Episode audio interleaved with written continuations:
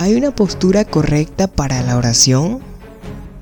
Hay muchas posturas para la oración y no hay una postura correcta o incorrecta. La Biblia exhorta a los cristianos a orar sin cesar y eso requiere varias posturas para la oración. Nadie puede permanecer en una sola posición todo el día, pero en la Biblia podemos ver las varias posiciones de personas que oraban.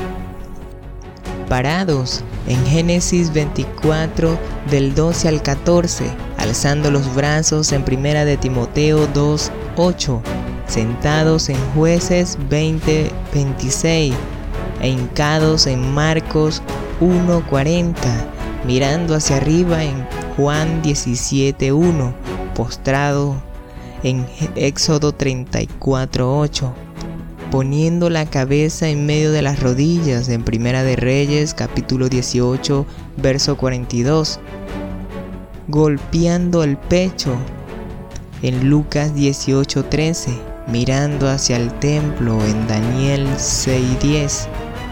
En vez de posiciones externas, la Biblia enfatiza la postura del corazón, si estás parado o sentado o acostado, lo importante es si tu corazón está postrado y sumiso al señorío de Jesucristo. La religión falsa pone mucha importancia en el comportamiento externo, mientras que el cristianismo verdadero se preocupa con el corazón.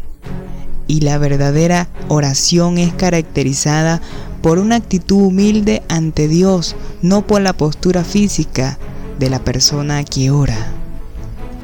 Queremos informarte que si te ha gustado nuestro contenido, por favor puedes suscribirte a nuestro canal para que no te pierdas ninguna actualización del mismo. También puedes visitarnos en nuestras diferentes redes sociales como Facebook e Instagram como Fieles a Jesucristo. También puedes visitar nuestra página web www.fielesajesucristo.com. Somos Fieles a Jesucristo.